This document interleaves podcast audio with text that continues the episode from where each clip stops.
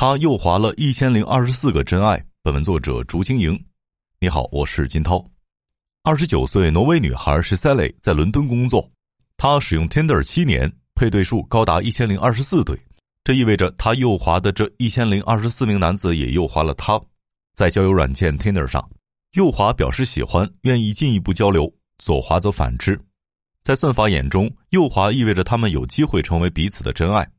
然而，这位挪威女孩目前仍旧单身，她还没从这一千零二十四名真爱中挑到对的人，却已经经历了一场惊心动魄的遇人不淑。纪录片《Tinder 诈骗王》的结尾处，访问者犹疑地向眼前的是塞雷发问：“你之后还会上 Tinder 吗？”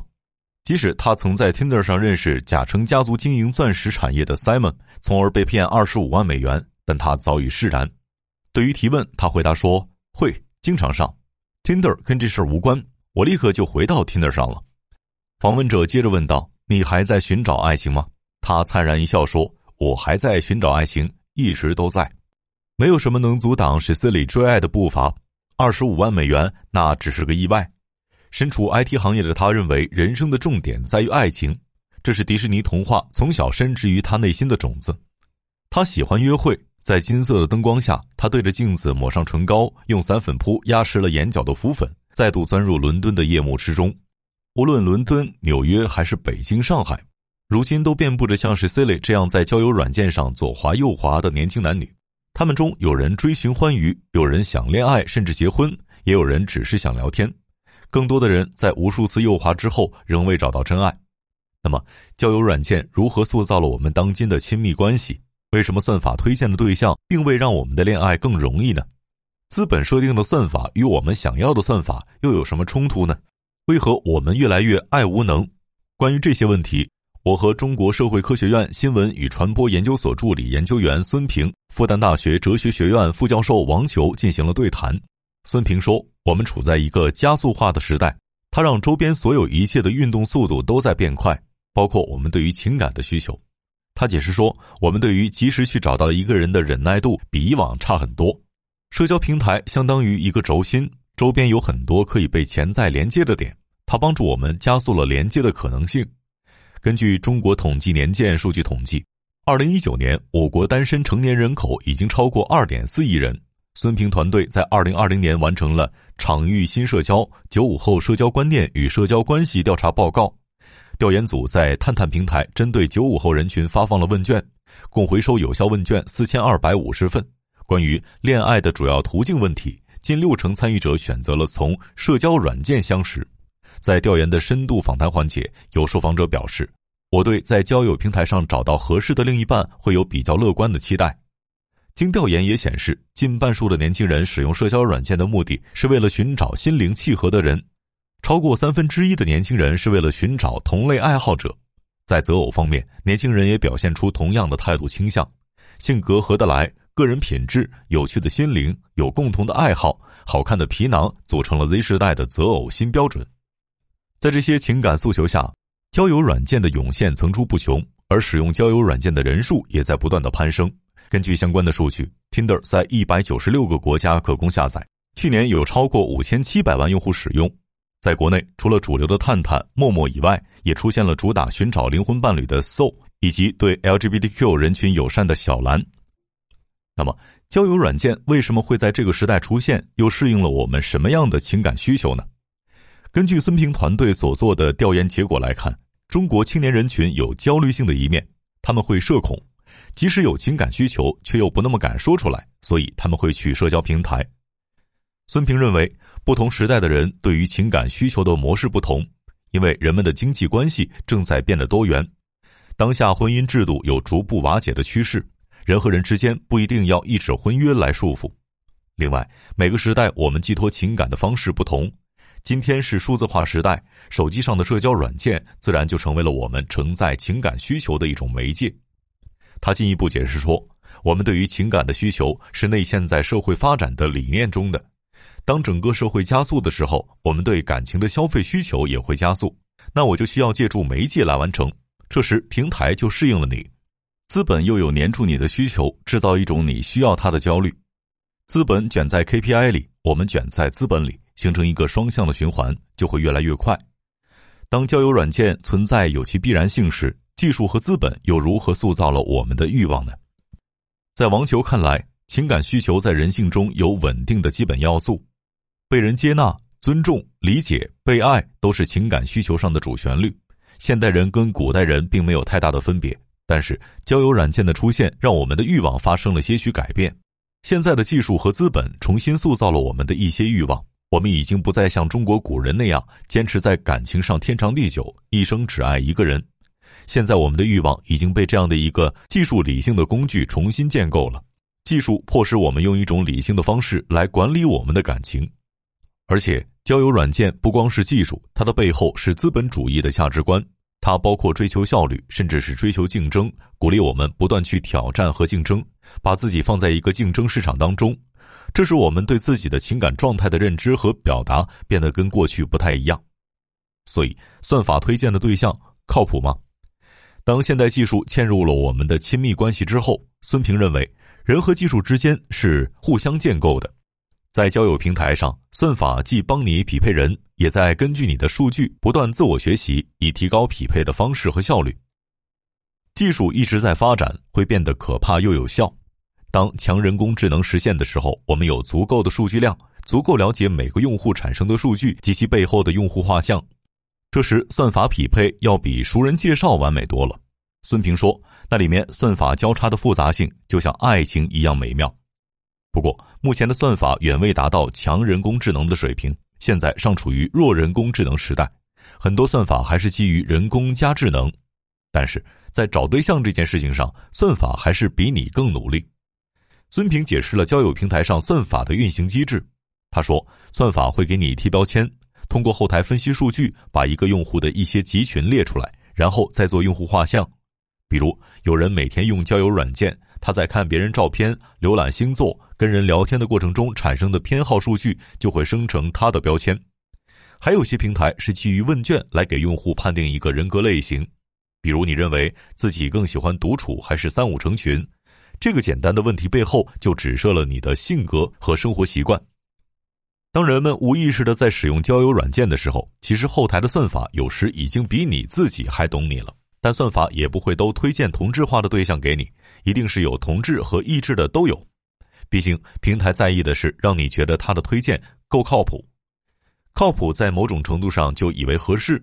那么算法推荐与熟人介绍对象相比，谁更靠谱呢？孙平认为，算法推荐胜在样本库和数据量。你在现实生活中的朋友圈最多三五千人，但平台的量级跟你不在一个层面，小的几十万，大的有上亿。不过，如果两人在交友软件上认识，一开始他们就会打信任折扣，而熟人介绍所谓的靠谱就是信任感，但信任感提高的同时，压力值也会升高。迫于熟人关系，你不得不去回复消息，多见几次面。所以，算法推荐信任值低，压力值也低；熟人介绍则反之。最终，到底是强关系转弱关系，还是弱关系转强关系？两者都存在很大的偶发性。王球则指出，我们使用交友软件时，未必是在严肃意义上做选择。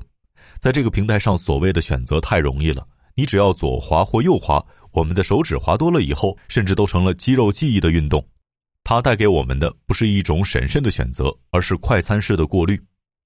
这种社交让交友软件显得轻佻，同时它所呈现的参数往往是偏向于短期选择的，比如相貌、财富或者兴趣爱好。而当一个女性评估陌生人是否有长期照顾自己和家庭的意愿和能力，就很难在算法里被参数化。反之，熟人社会的介绍人具有权威性和责任感，符合长期择偶的模式。他会帮你评估对方的财富、地位，双方是否门当户对，对方有没有长期照顾家庭的意愿和能力。王球说：“媒人不会随便给你介绍高攀不起或者配不上你的人。介绍完，他们甚至还有售后服务，乃至于结婚后夫妻遇到矛盾，媒人还会带有责任感的来化解矛盾。但交友软件显然缺乏权威性和责任感，而缺乏所谓的售后保养，他甚至不希望有售后。”而是一直在销售中，一直跟用户保持粘性。因此，交友软件重塑了我们的择偶模式，甚至打开了用户的野心。王九指出，今天我们已经不满足于门当户对，互联网让你第一次看到自己在婚恋市场中的位置，原来会有高富帅或者白富美喜欢你，比如有些女生希望通过美貌找到更高阶的对象，有些男生则发现原来练出腹肌就可以吸引更多的女生。王球补充说，在全局的婚恋市场中，通过自己某些特征的彰显，你会发现原来自己选择的余地很大，这就打开了用户的野心。即使我们希望找到真感情，但在寻找对象的过程中，资本、算法和技术理性已经重塑了我们的欲望。我们甚至不再清楚自己到底想要什么。那资本想让你找到真爱吗？即使算法的准确度越来越高，你也不一定会划到最匹配的人，因为这背后还有资本在主宰。资本的目的是扩大参与性。在照片先行的交友软件上，大家都喜欢高富帅、白富美，但不能每次都只匹配到这些人。孙平解释，算法本身的规制不能特别严格，它要给你推那种某一方面能打动你的人。这方面强一点，那方面弱一点，资本希望在参与度和准确度之间达到一个微妙的平衡。他继而叹了口气说：“目前算法的演进趋势其实还是希望对准确度有追求，但我们这个社会的审美太单一了，大家的标准化程度如此之高，这是酿成很多悲剧的原因，而不是因为算法和成本。此外，公司本身又是一个复杂体。孙平曾与某交友平台的 CEO 交流理念。”该 CEO 希望平台能以最快的速度给用户匹配到合适的人。你牵手离开平台之后，再向朋友推荐，打造好口碑，这样就有源源不断的年轻人进入到平台中，公司能良性运转下去。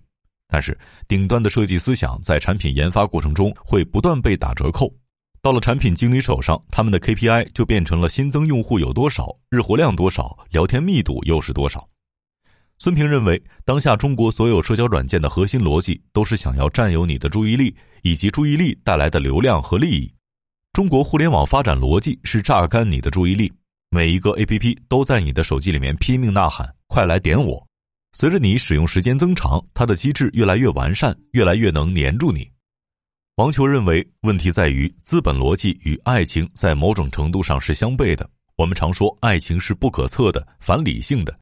因此，爱情背后恰恰不是当代资本逻辑可量化、可计算的那一套，这是很深层的悖论。当然，有些人目标放低，他不想要爱情的浪漫，只想落实婚姻。此外，交友平台还有把人物化的嫌疑。王球认为，资本无非希望更多用户用更长的时间去深度使用自己的产品和服务，但当用户不得不根据交友软件所需的指标去填上个人信息时，相当于把自己物化成了一个商品，放在市场上出售，这其实是对自我的贬低。在这种物化的背后，就有了很多人厌倦了使用交友软件，因为他们觉得自身最可贵的品质特征没法在上面标示出来。在《摩登情爱》第一季首集中，Maggie 在纽约不断约会，不断失败。这一天的约会对象幽默健谈，在楼下得体告别。Maggie 笃信还会有第二次约会，随后却被门卫一眼看穿那位男子的软弱。另一天，约会对象温柔体贴。隔天，英式口音的他还懂得早起去买早餐。Maggie 暗喜，这次该成了。可惜又以失败告捷。犹如 Maggie 与他的对象们不断流转的关系，暧昧似乎来得快去得快，而真爱两个字却越来越可望不可及。那么，交友软件的出现，让约会对象可以不断更迭的同时，是否也让我们越来越爱无能呢？王球认为。至少大家在婚恋中呈现出了忍耐度越来越低的趋势。以前两人碰到了矛盾和挫折，很多时候可以忍，因为也许过了这村就没这店儿。但交友软件上对象的多样化和易得性，给了你一种没必要去忍耐、何必吊死在一棵树上的幻觉。他继续指出，爱无能的背后是一种社会现实。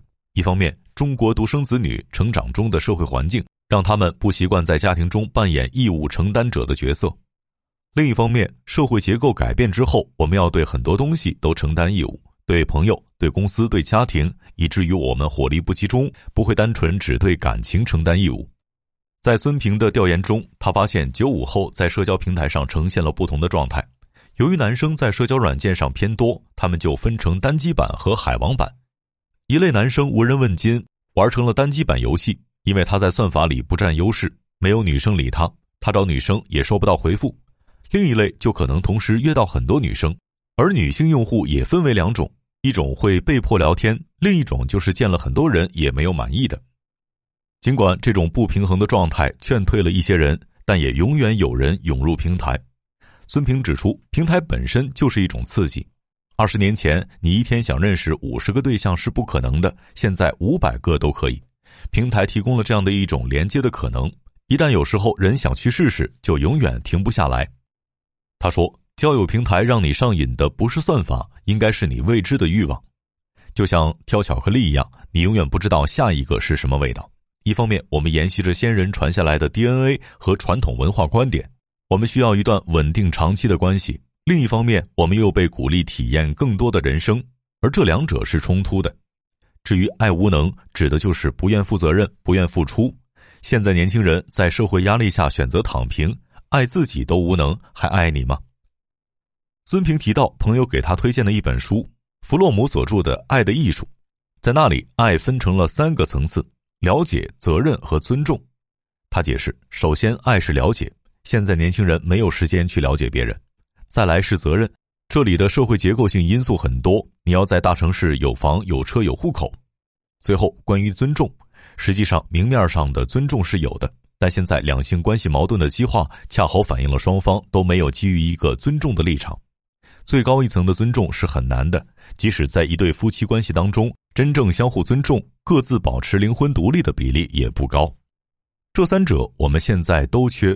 我们不去了解，不负责任，也没有尊重，所以我们爱无能，只能在交友软件上过过瘾，吃个速食爱情。商业洞听是虎嗅推出的一档音频节目，精选虎嗅耐听的文章，分享有洞见的商业故事。我是金涛，下期见。